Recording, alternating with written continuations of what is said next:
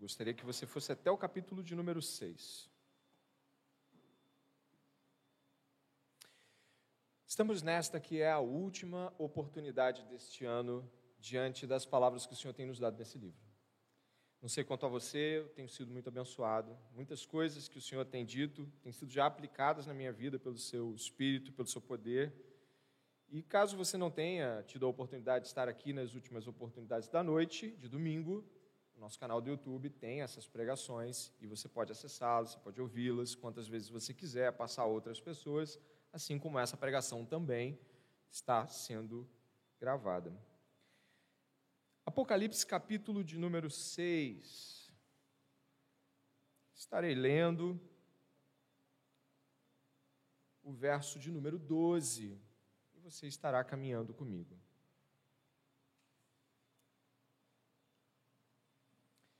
Diz assim a palavra do Senhor: Vi quando o cordeiro quebrou o sexto selo Houve um grande terremoto, o sol se tornou negro como pano de saco feito de crina. A lua ficou toda vermelha como sangue. As estrelas do céu caíram sobre a terra, como a figueira deixa cair os seus figos verdes quando sacudida por um vento forte. E o céu recolheu-se como um pergaminho quando se enrola. Então todos os montes e as ilhas foram movidos do seu lugar. Os reis da terra os grandes, os comandantes, os ricos, os poderosos e todo escravo e todo livre se esconderam nas cavernas e nos penhascos dos montes e disseram aos montes e aos rochedos: Caiam sobre nós e nos escondam da face daquele que está sentado no trono e da ira do cordeiro, porque chegou o grande dia da ira deles e quem poderá subsistir? É com temor e tremor que eu te convido a uma oração, uma oração muito importante, pedindo a Deus de que o temor do Senhor venha sobre o meu coração, sobre o teu coração, e durante este sermão, durante a exposição da palavra, nós possamos nos sentir e nos ver tal como estamos diante de Deus. Esse é o meu pedido e eu gostaria que fosse o seu também. Pai, te damos graças pelo teu infinito amor e bondade ao nos dar Jesus Cristo, ao nos dar, Senhor, em Cristo Jesus todas as coisas, inclusive a salvação. A salvação que permite que crentes de todo o mundo, de todas as épocas, tribos, povos e nações, possam louvar o nome do Senhor o único Deus verdadeiro. Estamos pedindo nessa oração que o nosso coração se encha de temor e tremor diante da presença do Deus vivo. Que nada, absolutamente nada, venha, Senhor, a tirar de nós esse temor durante o sermão, durante o ouvir da palavra de Deus. Pai, por favor, afasta todo orgulho, afasta todo ego, todo obstáculo, toda centralidade em si mesmo, toda tentativa de se esconder de Deus Afasta isso tudo, Pai. Que haja salvação nesse lugar hoje.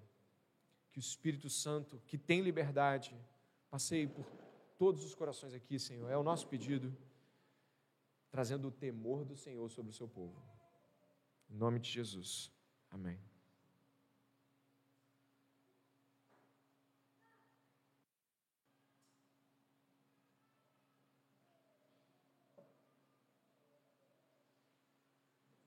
Eu não sei quanto a você, mas eu tenho algumas experiências em ver filmes.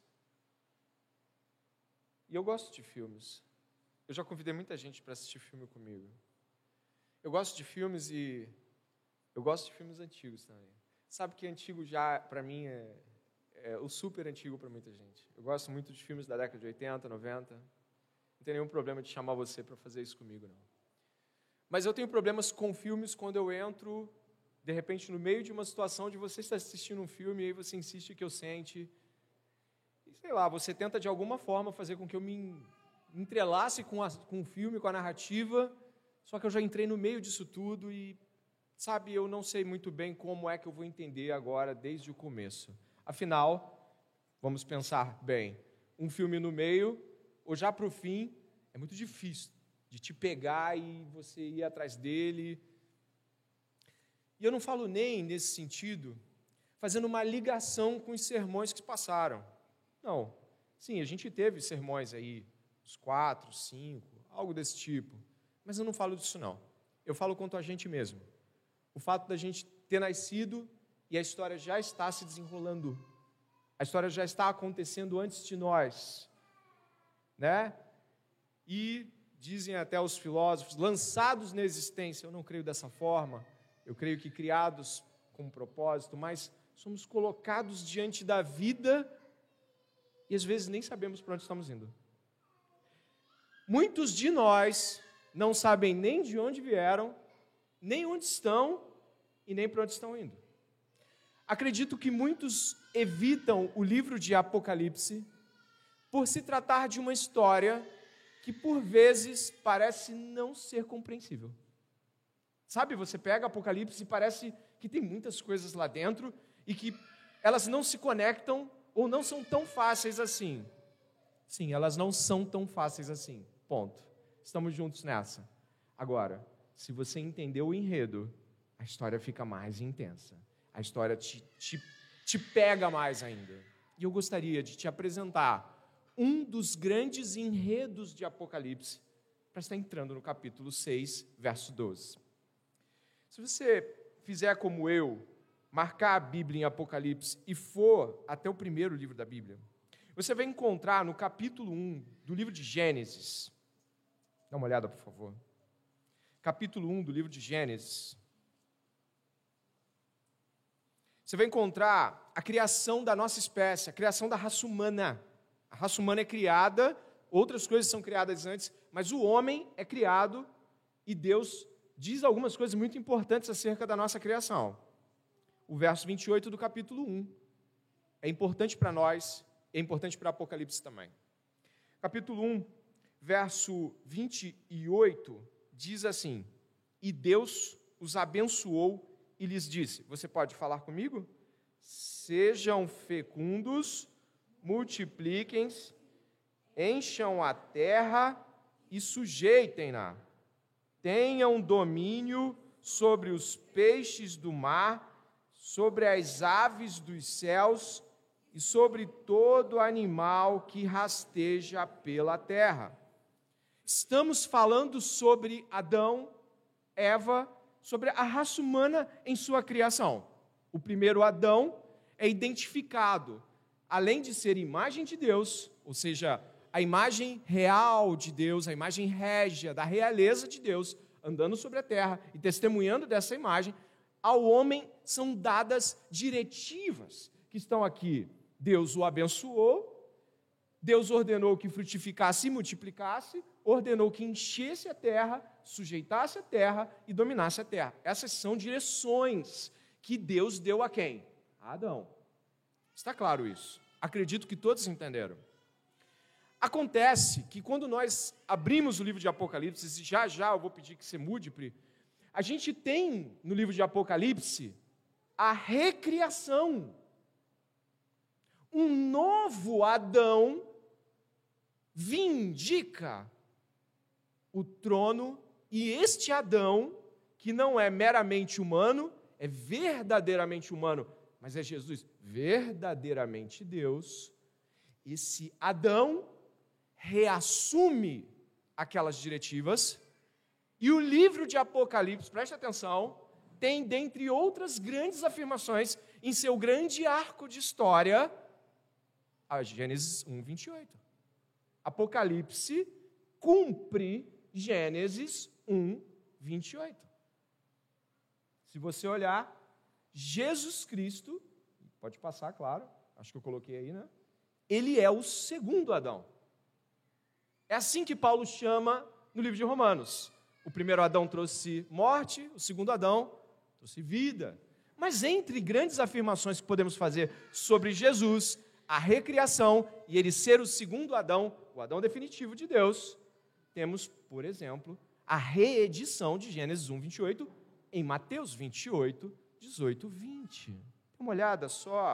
Diz assim: Jesus aproximando-se deles, dos discípulos, dos doze, ali dos onze no caso, disse: Toda a autoridade me foi dada no céu e na terra. Foi dada, ele foi abençoado, ele foi chancelado por Deus como aquele que tem autoridade para. Adão também. Adão foi abençoado com quê?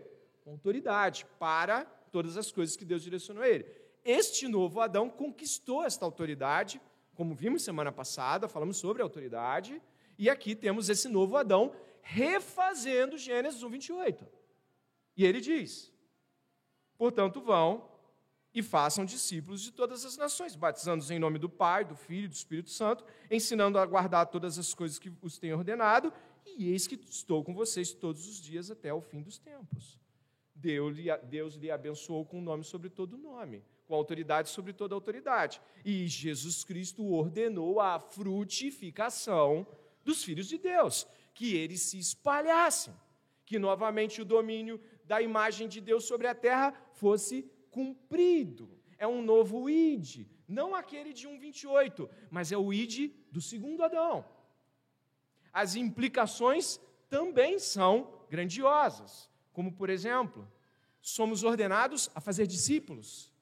E todos aqueles que são discípulos de Cristo são filhos de Deus, você sabe disso, a palavra de Deus traz essas realidades. Eu não vou me delongar em coisas das quais podemos ser mais breves ou conversar depois do culto. Então, depois disso, é ordenado o frutificar, é ordenado o multiplicar. Mas e o domínio? O domínio foi dado ao cordeiro. E em Apocalipse, você vê o resultado do testemunho de Jesus sobre toda a terra, a multiplicação até, o, até todos os povos, tribos. Você cantou isso aqui, você cantou o Apocalipse agora há pouco. Povos, tribos, nações, todos são alcançados. E aí o que acontece? O cordeiro vem e domina a terra como o último Adão, o descendente final. Este é um arco bíblico. Você entende? O livro de Apocalipse, então, ele finaliza um ide, frutificai, e o cordeiro vem e domina. Inclusive, ele fala isso Mateus capítulo 24, verso 14. Ele diz assim: será pregado o evangelho do reino por todo o mundo. Você pode falar.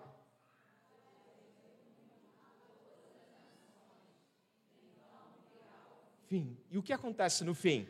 Ele vem o Senhor vem e estabelece o domínio sobre toda a terra. Isso é uma história maior que o livro de Apocalipse traz para você. O domínio do cordeiro. O, cordeiro frutifica, enviando os seus discípulos para que ganhem mais discípulos e outras pessoas. E quando, ele, quando eles terminam de encher a terra com o testemunho dele, o que acontece? O fim. E esse fim é marcado pela vinda do Senhor da terra. E ele então restaura o domínio sobre todas as coisas: animais, plantas. Você já leu o livro de Isaías? Já viu o que acontece com os animais? Eles parecem que mudam de natureza. A cobra já não pica, o leão não ataca, o urso não devora criancinhas. É assim que você vê o livro de, de Isaías falando dessa recriação. Tudo volta de uma maneira muito mais gloriosa para o domínio de um homem. Então, dos homens. Então, a história começa de novo. Portanto, quando nós estamos falando do livro de Apocalipse, e você vê aquele monte de juízos, destruições e caos, repare, o começo é sobre João preso pelo testemunho de Jesus. E em seguida, as igrejas. E em seguida, o cordeiro vence. E em seguida, o desenrolar da história e o evangelho é pregado. Onde nós estamos?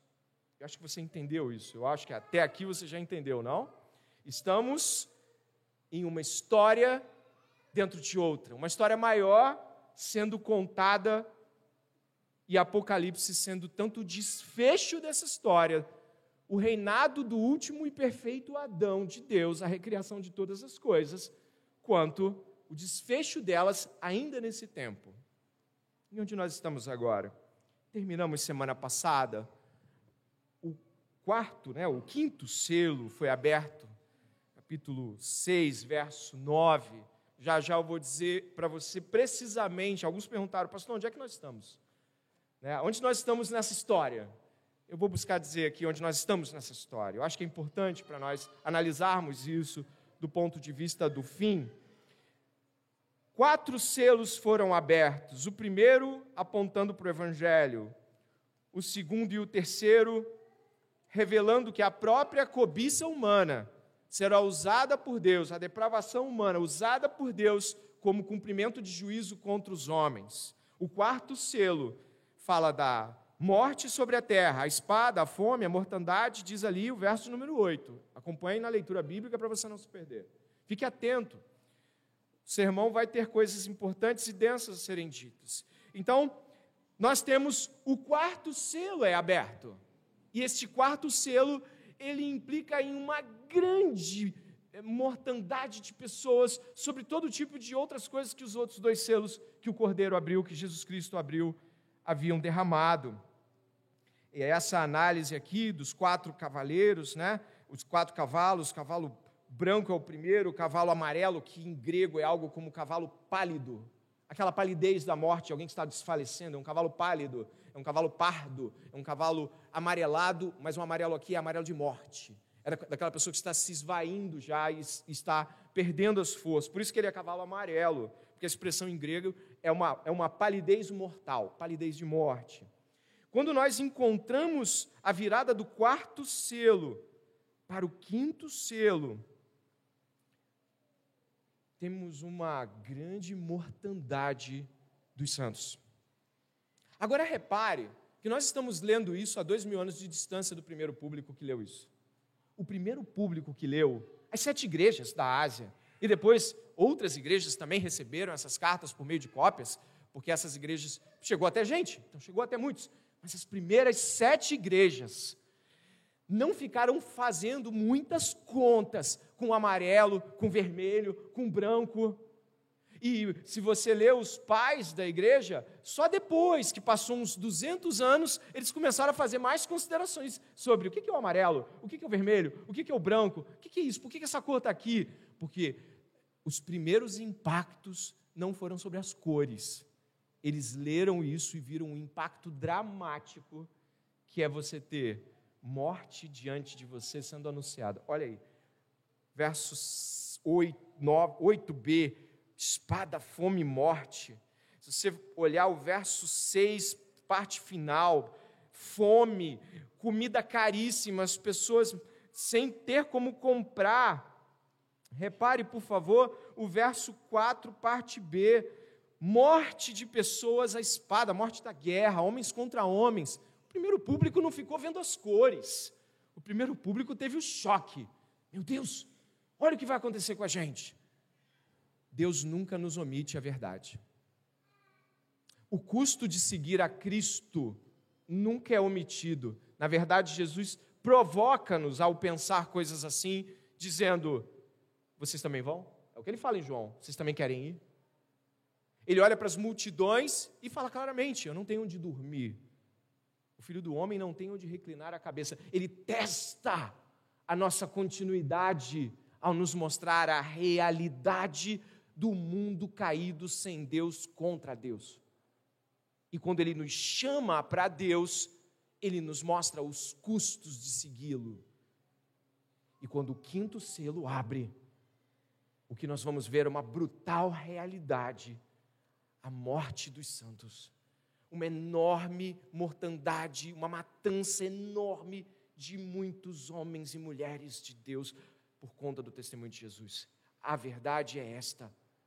É o quinto selo sendo aberto diante dos olhos e aquelas pessoas, imagine lendo ela, elas lendo as, isso na igreja assim. O primeiro impacto, o primeiro impacto. Alguns botando a mão na cabeça. Alguns já falando assim, igual aconteceu com Antipas. Você leu Antipas, né? Capítulo 3 de Apocalipse, né? A morte de Antipas, uma das testemunhas de uma das igrejas, chama Antipas. É a única testemunha que é mencionada com nome.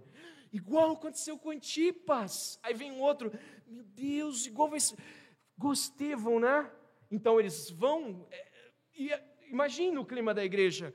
Não é algo do tipo assim, vamos fazer algumas curiosidades escatológicas nesta tarde de Apocalipse, vamos fazer um cafezinho com bolo e vamos fazer uma tarde apocalíptica, que tal? É, cada um traz uma cor para a gente saber qual é o cavalo que você vai escolher e no final você ganha um brinde de um. Não! Morte, fome, caristia. E agora, o sangue dos santos está sendo derramado. Não é uma tarde sobre bolachas, café e interpretação escatológica. É o impacto da verdade de que todos os dias somos entregues como ovelhas ao matadouro. E diz assim, verso 9: Quando o cordeiro quebrou o quinto selo, vi debaixo do altar as almas daqueles que tinham sido mortos por causa da palavra de Deus. É almas, eles não estão ressurretos, presta atenção. Há um, há um momento ali e não sabemos precisar o quanto e o qual, as almas estão clamando. Olha o que diz: haviam sido mortos por causa da palavra de Deus e por causa do testemunho que deram clamaram com voz forte, dizendo: Até quando, ó soberano Senhor, santo e verdadeiro, não julgas nem vingas o nosso sangue dos que habitam sobre a terra? Então cada um deles foi dado uma veste branca, e lhes foi pedido que repousassem ainda por pouco tempo, até que também se completassem o número dos conservos e seus irmãos. Complete, por favor que iam ser mortos como eles tinham sido. Uma sistemática, calculada e soberana morte de crentes. O que acontece aqui é o que os teólogos chamam de imitatio Christi imitação de Cristo. A teologia da imitação de Cristo aponta exatamente de que eles estão cumprindo aquilo que foi prometido a cada um de nós: pegar a cruz e seguir. O que acontece com estes homens e mulheres que estão clamando por justiça no altar de Deus é de que eles cumpriram a imitação de Cristo. É muito importante que você entenda essa realidade o martírio é central na mensagem de Apocalipse. O martírio é um dos temas centrais. O cordeiro foi morto e conquistou a autoridade. Os santos são mortos e clamam. João está preso pelo testemunho de Jesus. Antipas foi morto pelo testemunho do Senhor. Os santos estão padecendo sofrimentos. Essas mortes, elas precisam ser vistas e eu peço que você vá aos poucos analisando esta realidade comigo, mas eles estão pedindo pelo quê? Olha a Bíblia. Eles estão pedindo que Deus os vingue, não é isso? Vinga-nos.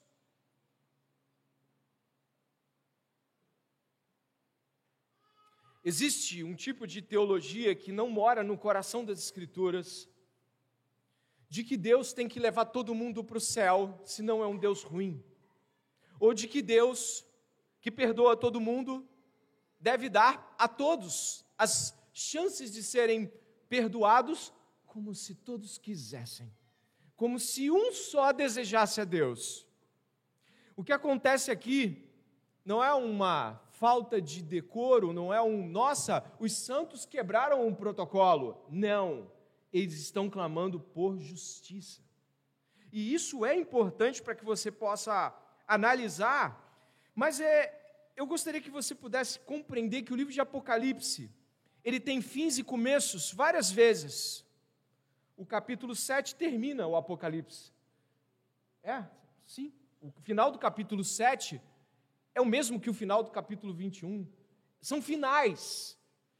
Os capítulos que se seguem trazem lentes de aumento, microscópios, que você vai vendo e, nossa, isso aqui não estava naquela trombeta, mas agora está no flagelo.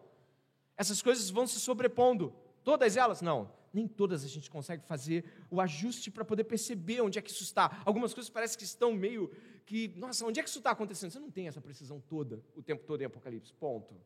Mas você tem repetições de percepções do mesmo ato várias vezes. E aqui, exatamente na abertura do quinto selo, você tem ecos no início do capítulo 11. Final do 10, início do 11.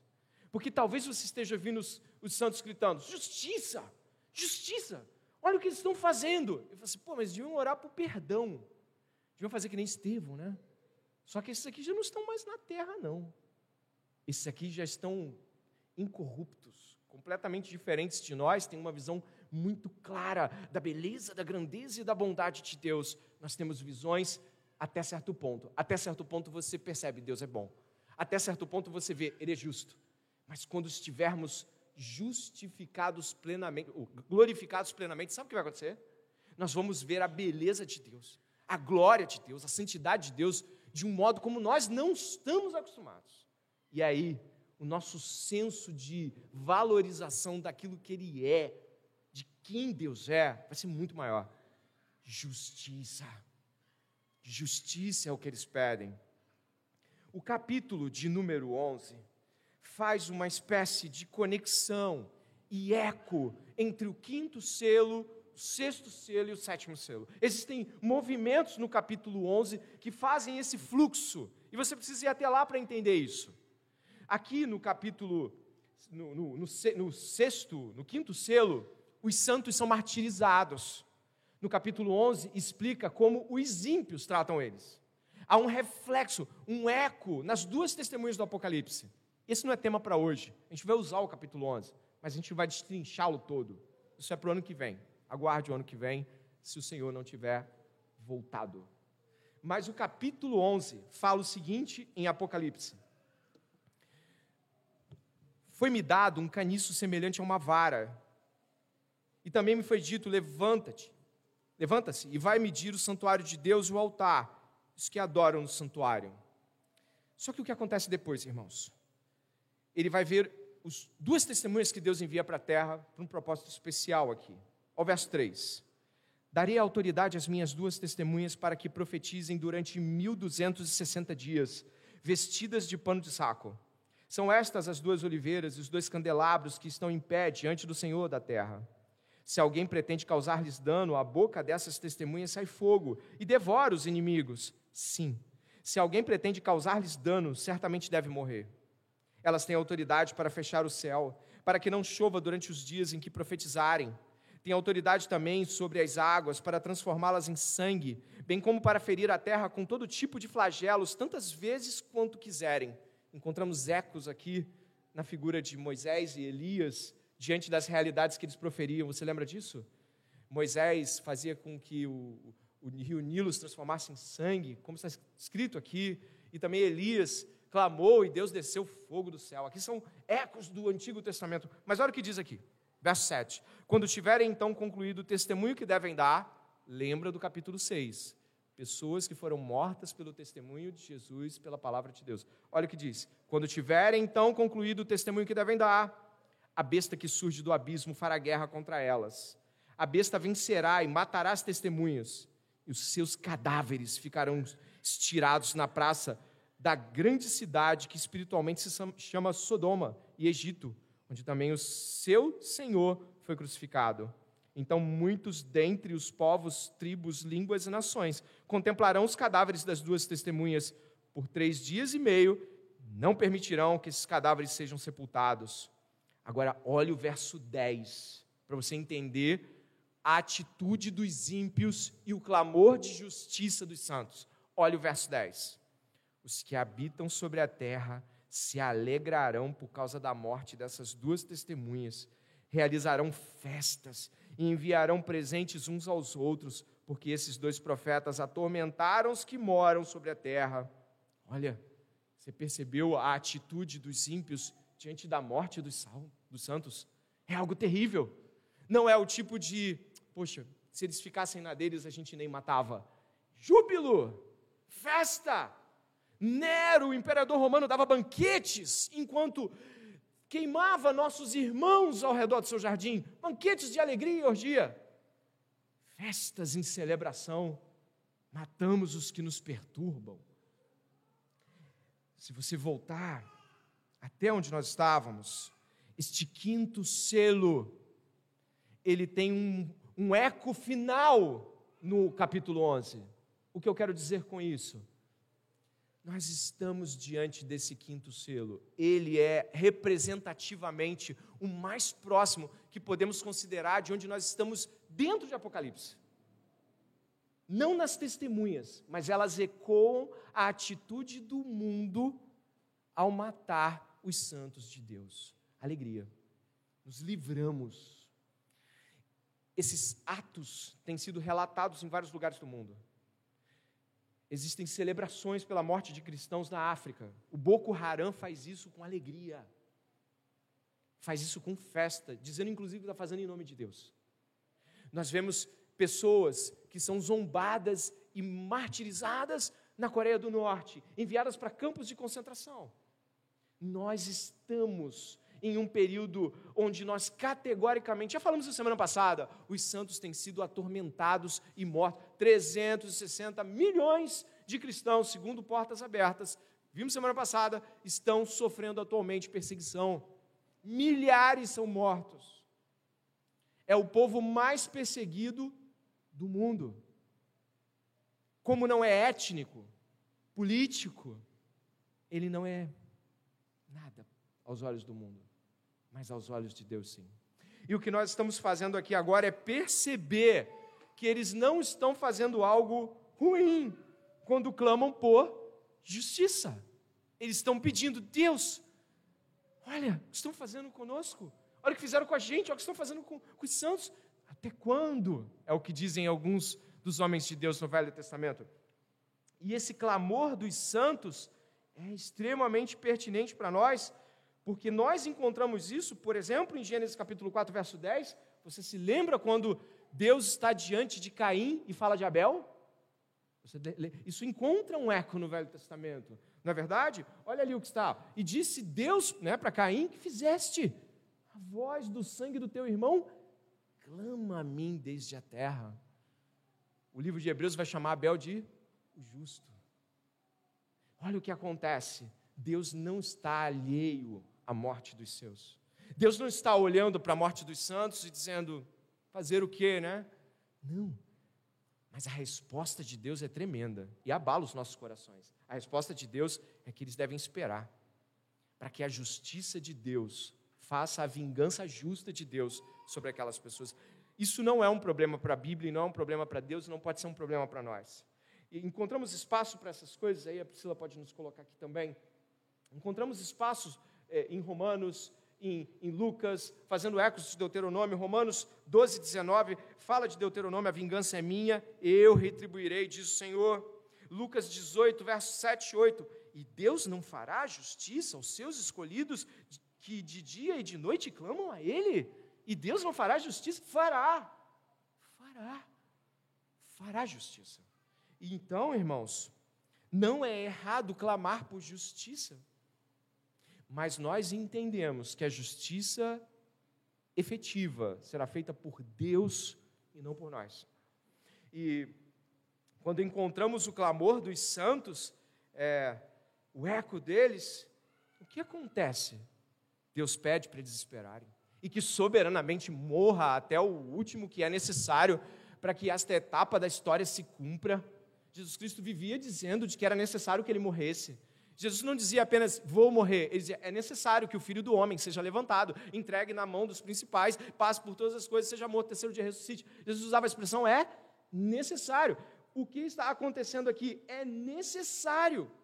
Este pedido deles não é em vão, mas é necessário que eles esperem e que até o último crente martirizado seja morto.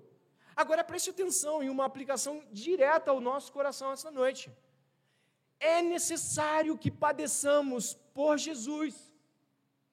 A nós não foi concedido apenas crer, mas sofrer por Jesus. Porque isso é a imitação cristã. Porque isso é pegar a cruz. Portanto, qualquer cristão que não quer ir adiante com seu testemunho e sofrer por ele, e morrer por ele, e se entregar por Jesus, não está imitando o Mestre, está fugindo. Esses santos não fogem. Eles nem sequer pedem nada para eles. Poxa, a gente morreu por você. Bota um lugar legal para a gente aqui. Ou então, Deus, em que casa a gente vai ficar enquanto não desce para a terra? Qualquer coisa que você possa imaginar. Eles não pedem por eles. Eles pedem por justiça. E isso é muito pertinente para nós esta noite. E esse é o clamor dos santos. Não pedem por si mesmos, não se acham merecedores ou melhores porque morreram por Jesus. Pedem por justiça. E é ordenado que eles repousassem, verso 11, repousassem por um pouco tempo, até que se completasse o número dos seus conservos. Ainda apelo, antes de passar para o sexto selo, e apelo diretamente ao seu coração. Foge de sofrer por Jesus você foge de padecer por Jesus. Alguns fazem isso, não se entregando à obra de Deus e arcando com tudo aquilo que de fato é perda, que de fato vai acontecer.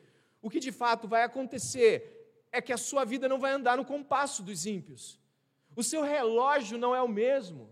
Suas conquistas não são as mesmas. Não podemos querer viver a vida de Cristo e ter os sucessos que os homens pleiteiam por aqui. Jesus apontou que os fariseus já tinham o que eles queriam. Você e eu não devemos temer sofrer por Jesus. Pelo contrário, devemos hoje ter muito medo de estar fugindo disso. Devemos, nesta noite, refletir sobre estarmos nos poupando. E o que acontece é que a resposta vem o sexto selo é aberto e o destino final da humanidade, a resposta da justiça é dada. Ainda não estamos lá. Não estamos, mas estamos bem pertinho de estarmos vendo essas coisas hoje e vivendo, talvez daqui a alguns anos, talvez algumas semanas. Esta virada de, de, de verso 11 para verso 12 não tem nada que impeça de que isso aconteça amanhã, depois de amanhã, daqui a um ano. Não há nada, não há impedimentos bíblicos. E isso deve nos trazer uma grande urgência no coração. E o que acontece no verso 12 é que o cordeiro quebra o sexto selo. E quando ele quebra o sexto selo, o juízo vem. Vi quando o cordeiro quebrou o sexto selo. Houve um grande terremoto, o sol se tornou negro como um pano de saco feito de crina, a lua ficou toda vermelha como sangue, as estrelas do céu caíram sobre a terra, como a figueira. Deixa cair os seus figos verdes quando sacudida por um vento forte, e o céu recolheu-se como um pergaminho quando se enrola. Então todos os montes e ilhas foram movidos de lugar, os reis da terra, os grandes, os comandantes, os ricos, os poderosos, e todo escravo e todo livre se esconderam nas cavernas e nos penhascos dos montes, e disseram aos montes e aos rochedos: Caiam sobre nós e nos escondam da face daquele que está sentado no trono e da ira do cordeiro. O que acontece aqui é que todo um cenário, um desenvolvimento cósmico natural começa a se mover e nem, nem os, os homens não conseguem responder a isso senão fugindo desesperadamente. As realidades que nós encontramos aqui são de que coisas extremamente fixas, das quais usamos para medir o tempo. A gente usa o sol, a gente usa a lua, a gente usa as estrelas para navegar, a gente usa o cosmos para regrar essas coisas. As coisas mais fixas são abaladas. É como se um, um enorme é, é, abalo cósmico fosse é, visto pelos homens. Aqui, é, claro, a gente vai ver um outro texto bíblico sobre isso, mas esse juízo terrível que está vindo sobre os moradores da terra, esse juízo é tão terrível que ele só pensam em fugir. Não há nada que possa ser feito. O tamanho de quem Deus é, não dá para contê-lo, não dá para parar o cordeiro. Eles falam sobre algo que o Velho Testamento inteiro aponta e o Novo Testamento vai concluir isso em um ato final, como em Apocalipse, verso, aqui no verso 17, diz: Porque chegou o grande dia da ira deles, de Deus e do cordeiro, do Pai e do Filho. E quem poderá subsistir? Quem vai conseguir conter isso? É o que vai acontecer.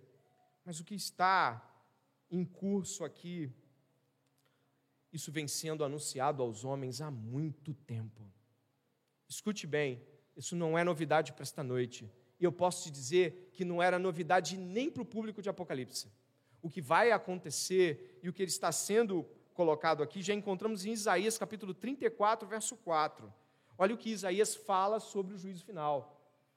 Aproximem-se, nações, e escutem. Prestem atenção, ó povos, que, os, que o, o ouçam a terra e tudo o que nela há, o mundo e tudo que dele procede. O Senhor está indignado contra todas as nações. Sua ira está contra todos os seus exércitos. Ele os destruirá totalmente. Ele os entregará à matança. Seus mortos serão lançados fora, e os seus cadáveres exalarão mau cheiro. Os montes se encharcarão do sangue deles. As estrelas dos céus serão todas dissolvidas. Os céus se enrolarão como um pergaminho. Todo o exército celeste cairá como folhas secas, e da videira e da figueira. Você acabou de ler isso tudo. Os frutos da figueira caindo, o céu se enrolando. Você imagina que cenário terrível está prestes a acometer a humanidade. E isso é a resposta. Existe uma resposta de juízo e ela já começa a ser pronunciada. Repare que aqui no sexto selo, você tem uma espécie de as coisas vão acontecer e os homens estão vendo. E eles se assustam com isso. A humanidade se assusta. O capítulo 7, eu peço que você me ajude, prestando bastante atenção, já que nós estamos indo aí para os 20 minutos finais, 15 minutos finais. O capítulo 7 diz assim: Depois disso, eu vi quatro anjos em pé nos quatro cantos da terra, segurando os quatro ventos da terra, para que nenhum vento soprasse sobre a terra, nem sobre o mar, nem sobre árvore alguma. Vi outro anjo que subia da nascente do sol, tendo o selo do Deus vivo. Ele gritou com voz bem forte aos quatro anjos, aqueles que tinham recebido poder para causar dano à terra e ao mar, dizendo: não danifiquem nem a terra, nem o mar, nem as árvores, até marcarmos com um selo a testa dos servos do nosso Deus. O que pode ser dito aqui? Presta atenção. Não temos afirmações aqui o suficiente para dizer que os santos não estarão presenciando todas essas realidades cataclísmicas. Mas o selo que lhes é dado é um selo semelhante àquilo que nós encontramos no livro de Êxodo. Quando a, o anjo da morte ia passar e foi colocado no umbral da porta o sangue. E aí, quando ele passou, ele não levou o povo de Deus. O que está acontecendo é de que há uma preocupação de Deus de que sejam distinguidos aqueles que receberão a ira de Deus, a ira do Cordeiro, e aqueles que são os seus. O Apocalipse ele não é tão claro quanto aos movimentos. Deus tira, Deus coloca, Deus tira, Deus deixa ele lá. Mas sabemos coisas como, se não fossem por causa dos eleitos, né? esse tempo foi abreviado por causa dos eleitos. Nós, nós sabemos de movimentos, podemos falar um pouco mais sobre isso em, outra, em outro momento, mas eu gostaria aqui que você pudesse contemplar que Deus faz distinção entre o seu povo e o que não é seu povo. O salmista vai dizer que nós não seremos confundidos naquele dia. Aqueles que temem a Deus aqui e estarão temendo a Deus até o fim, perseverando até o fim, não serão confundidos no dia da ira do Senhor.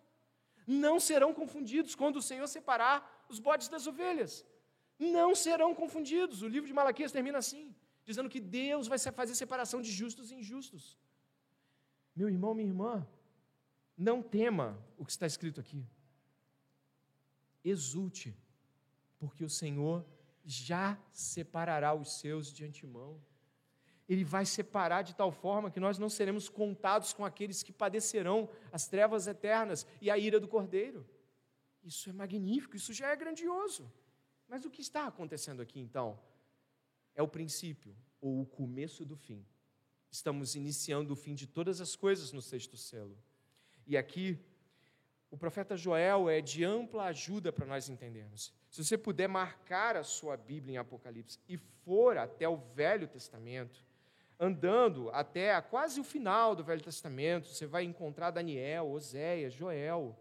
No final do Velho Testamento, você vai encontrar o capítulo 2 de Oséias trazendo uma luz imensa ao texto de Apocalipse, trazendo uma grande gama de representações apocalípticas que você encontra, que João leu, que João escreveu e que nos deu. Dê uma olhada, por favor, no capítulo 2 de Joel. Eu espero um pouco mais para você achar.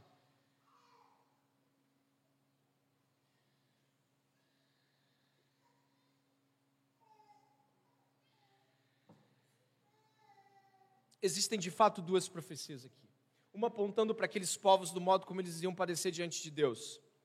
E a profecia também aponta para o fim. Tanto é que ecoa no Velho Testamento para o Novo. Capítulo 2 do profeta Joel diz assim: Toquem a trombeta em Sião e deem o alarme no meu santo monte, que todos os moradores da terra tremam, porque o dia do Senhor está chegando, está próximo. É dia de trevas e escuridão, dia de nuvens e densas trevas. Como a luz do amanhecer sobre os montes, assim se difunde um povo grande e poderoso, como nunca houve, houve igual desde os tempos antigos nem haverá outro depois dele pelos anos seguintes, de geração em geração. À frente dele vai fogo devorador, atrás dele vem chamas destruidoras. Diante desse povo, a terra é como o jardim do Éden, mas atrás dele fica devastada como um deserto. Nada lhe escapa. A sua aparência é como de cavalos, você lembra de Apocalipse? A sua aparência é como de cavalos, e como cavaleiros, como assim correm como um estrondo semelhante ao de carros de guerra, eles vêm saltando no alto dos montes, crepitando como chamas de fogo que devoram a palha, como um povo poderoso posto em ordem de combate. Diante dele os povos tremem, todos os rostos empalidecem, a mesma expressão aqui usada para o cavalo, o cavalo amarelo. Correm como valentes, como homens de guerra sobem muros, cada um vai no seu caminho e não se desvia da sua fileira. O que, que nós estamos falando? vai no verso 11: O Senhor levanta a voz diante do seu exército, porque o seu arraial é enorme, e quem executa as suas ordens é poderoso. Sim, grande e muito terrível. Quem o poderá? É exatamente o que os homens estão falando na, na caverna. É o dia do cordeiro. Quem poderá subsistir? Nós, quando anunciamos o Evangelho, nós estamos anunciando também isso. Nós estamos avisando os homens que não tem Deus, de que um grande e terrível juízo está vindo sobre a terra. E de que ninguém que se opor ao Cordeiro escapará. Ele está vindo para dominar, ele está vindo para esmagar, ele está vindo para desterrar os homens e lançar longe todo tipo de domínio do mal. Se formos até Apocalipse, a descrição desta cena é melhor percebida lá no final de Apocalipse. Se você puder voltar até o livro de Apocalipse, você vai encontrar no capítulo 19, mais uma vez, este salto de capítulos, mas não de cena. É a mesma cena, só que ampliada. Esta cena agora fica com cores. O que, que acontece? Por que, que eles estão com tanto medo do cordeiro? Eles estão tremendo de medo. O que, que eles estão vendo? Apocalipse capítulo 19 diz o que eles estão vendo, para que você possa entender a realidade do sexto selo. Dezenove e onze. Vi o céu aberto, e eis um cavalo branco o seu cavaleiro se chama fiel e verdadeiro, e julga e combate com justiça. Seus olhos são como chama de fogo, na cabeça dele há muitos diademas. Tem um nome escrito que ninguém conhece a não ser ele mesmo. Está vestido com um manto encharcado de sangue e o seu nome é Verbo de Deus. Os exércitos do céu o seguiam. Está lembrando de Joel? Montados em cavalos brancos. Está lembrando de Joel? Você leu agora. E vestidos de linho finíssimo, branco e puro. Da sua boca sai uma espada afiada, para com ela ferir as nações. Ele mesmo as regerá com o cetro de ferro. E ele mesmo é que, preste atenção no que você vai ler, pisa o lagar do, do, do vinho do furor da ira do Deus Todo-Poderoso. No seu manto e na sua coxa está escrito um nome: Rei dos Reis, Senhor dos Senhores. Lagar é onde você coloca a uva e você pisa a uva e a esmaga para que o suco desça e abasteça os potes. Era assim, e em muitos lugares ainda é assim que você faz vinho, ou faz o suco de uva que vai levar o vinho. Sabe como? Você pega e esmaga a uva. Essa cena brutal, terrível, é a cena da resposta de justiça aos santos, da resposta da justiça à ira de Deus e os homens precisam saber que estamos indo para lá. Eu e você precisamos anunciar esta grande e poderosa cena. Ela deve estar nos nossos olhos e corações. É porque muitas vezes ela não está nos nossos corações. É uma história. Termino o sermão, converso. Amanhã, trabalho. Isso aqui deve dominar nossos corações. Esta visão deve permear a nossa vontade de que outros conheçam o Senhor, para que não venham a perecer em seu engano. E onde nós seguimos? Quem são estes que clamam? Eu gostaria que você voltasse, porque no capítulo 7, nós temos Deus falando: espera, não destrói tudo, não, tem que selar, manda o anjo avisar, e o anjo sela. Todo mundo quer de Deus. Verso 4, capítulo 7. Então ouvi o número dos que foram marcados com selo, eram 144 mil de todas as tribos dos filhos de Israel, e eu não vou citar de novo, a irmã que leu a abertura, eu vou ganhar tempo. Todas as tribos aqui, a exceção de Efraim é mencionada, e Dan, que nunca é colocada em censos assim, porque caiu em idolatria, e desde então ela passa a ser meio desqualificável nos censos. Mas eu gostaria que você reparasse em algo aqui. Se você observar livros como Josué, Crônicas. Sabe o modo como isso está disposto? É assim que eles separavam homens para a guerra. Da tribo de José, 37 mil. Da tribo de Manassés, 52 mil. Você já leu isso? Você que leu Bíblia está lembrando. Isso é um senso de guerra. É um senso de combate. É um alistamento. Isso não quer dizer que eles vão vir aqui lutar contra mas o exército também conta com eles. Eles fazem parte do povo de Deus vencedor. Eles são aqueles que estiveram na guerra, foram mortos pelo testemunho de Jesus e separados. Mas 144 mil, o número é simbólico mesmo. Ele indica 12 vezes 12 vezes mil. É uma expressão para dizer que é 12 ao quadrado, ou seja, todas as tribos. Mas que Israel só? Não todo o livro de Apocalipse exalta e coloca bem alto o patamar da igreja. Só que o Novo Testamento alarga as fronteiras dessa percepção quando nos lança, por exemplo, afirmações tais como estas aqui. Passagens bíblicas como de Gálatas, e se sois de Cristo, então sois descendência de Abraão e herdeiros conforme a promessa. Romanos 2, 29, mas judeu é quem é no interior, e circuncisão é do coração realizada pelo Espírito. Filipenses 3, 3, porque nós é que somos a circuncisão, nós o que servimos a Deus em espírito. Pedro 2,9. Finalmente, Pedro descreve a igreja da, da, seguinte forma: geração eleita, sacerdócio real, nação santa. O povo de Israel é um povo simbólico no Apocalipse. O que nós temos é a igreja toda reunida, toda a realidade do povo de Deus e os santos que foram mortos reunidos como um alistamento de guerra. Isso é importante, muito importante para nós aqui. Deus nos vê como soldados. Deus mostra que estamos em guerra. E eu citei Paulo e, e, mais uma vez coloco diante de vocês. O apóstolo Paulo sempre se via como um soldado do Senhor. os santos do Novo Testamento se viam em uma batalha espiritual contra as forças do mal, mas vitoriosos, mas vencendo. E onde nós estamos diante dessa realidade? O capítulo 7 continua, do 9 até o verso final do capítulo 7, até o verso 17, fala do fim, da vitória do Cordeiro. Eu não vou ser extensivo aqui, porque eu ainda vou fazer uma última alusão a um texto de um evangelho. Mas diz assim o verso 9: Depois destas coisas, vi e eis grande multidão que ninguém podia contar, de todas as nações, tribos, povos e línguas, em pé diante do trono e diante do cordeiro, vestidos de vestes brancas, com ramos de palmeiras nas mãos, e clamavam com voz forte, dizendo: Ao nosso Deus que está sentado no trono e ao Cordeiro pertence a salvação.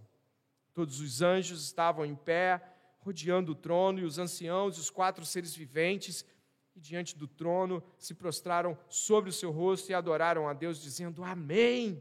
O louvor, a glória, a sabedoria, as ações de graças, a honra, o poder e a força sejam ao nosso Deus para todo sempre. Amém.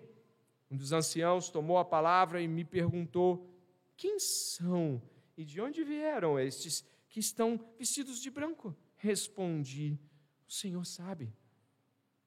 Então ele me disse: Estes são os que vêm da grande tribulação, que lavaram suas vestes e as alvejaram no sangue do Cordeiro. Por isso estão diante do trono de Deus e o adoram de dia e de noite no seu santuário e aquele que está sentado no trono estenderá sobre eles o seu tabernáculo. Jamais terão fome, nunca mais terão sede, não cairá sobre eles o sol, nem qualquer outro calor forte, pois o cordeiro que está no meio do trono os apacentará, os guiará para as fontes da água da vida. Termine comigo. E Deus lhes enxugará dos olhos. Esse é o final de Apocalipse. Depois que o cordeiro vem e destrói todo o mal, e a gente tem aberturas maiores para ver o que isso faz, lá no capítulo 19, você lê em casa. O que acontece é que há um culto no céu. O céu é um lugar de muitos cultos, não é? A presença de Deus é um lugar de cultuar a Deus. Por isso que é estranho quando pessoas não valorizam o culto público, não buscam estar presentes em todos quanto puderem, fazem distinção entre o de domingo e o de quinta. Culto é culto. Culto a Deus é importante por ser para Deus. E nós precisamos refletir isso quando estamos cultuando e dando as mãos com as nossas crianças em casa.